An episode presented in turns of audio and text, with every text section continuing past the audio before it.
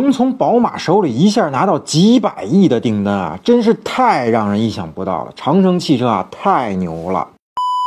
前不久啊，汽车圈有一个大新闻啊，那长城控股的蜂巢能源呢，成为了宝马欧洲区动力电池的供应商。那订单的总量呢，差不多是九十 G 瓦时的动力电池。那如果按每瓦时零点六元人民币的价格估算啊，这笔订单的总金额差不多有五百四十亿元人民币。而长城汽车去年的总营收额也就接近一千四百亿元。所以宝马的这笔订单金额啊，真的是非常大。对汽车行业有所了解的网友们都应该知道啊，那宝马呢作为全球知名的汽车集团，对于生产和供应链的要求呢是极高的。那想要入选成为宝马的供应商，必须是各自领域的翘楚。那蜂巢能源是凭借什么可以拿下宝马的订单呢？答案是凭借着领先的技术和已验证的市场可靠性。那宝马采购的短道电池呢，就是蜂巢能源的主打产品之一。那电池呢，采用了第三代的高速碟片技术，那每片呢仅需要零点一二五秒就可以完成，在保证制造效率的同时呢，还非常的安全。那在充放电的过程中呢，内应力的分布呢更加均匀，电芯的循环寿命呢也更长。那通过技术上的创新呢，蜂巢能源让短道电池实现了安全、性能、成本这三者的完美平衡，让用户呢可以用较低的价格就用上。非常安全的高性能动力电池。那目前长城旗下呢有大量的车型呢都在使用短道电池，包括坦克呀、高山、拿铁、摩卡、骁龙 Max 等等等等啊。但如果只是长城汽车内部采购，并不能证明蜂巢能源的产品很强，还需要外部采购来证明。而现如今呢，很多的自主品牌车企呢也在使用蜂巢能源的各类动力电池产品，其中包括吉利的银河 L 六、银河 L 七和领克零八、理想 L 七 Air、蓝图梦想家、合众哪吒 S 等车型。那我认为啊，那宝马之所以能采购数百亿元蜂巢能源的动力电池，就是看到蜂巢能源的电池广泛的被其他车企外部采购，其技术实力和可靠性已经被市场验证，才最终下定决心如此大规模的采购。当然，也不仅仅是这样。那今年七月底呢，欧盟委员会正式发布了新电池法，那对动力电池的各方面的性能呢，提出了更高的要求，拉高了中国动力电池生产商出海欧洲的门槛儿。但长城控股的蜂巢能源呢，则成为欧盟实施新电池法后首个获得欧洲车。企大单的中国厂商，并且另一家车企斯特兰蒂斯也决定加码采购蜂巢能源的电池包，足见啊其得到了欧洲车企们的认可。这样就够了吗？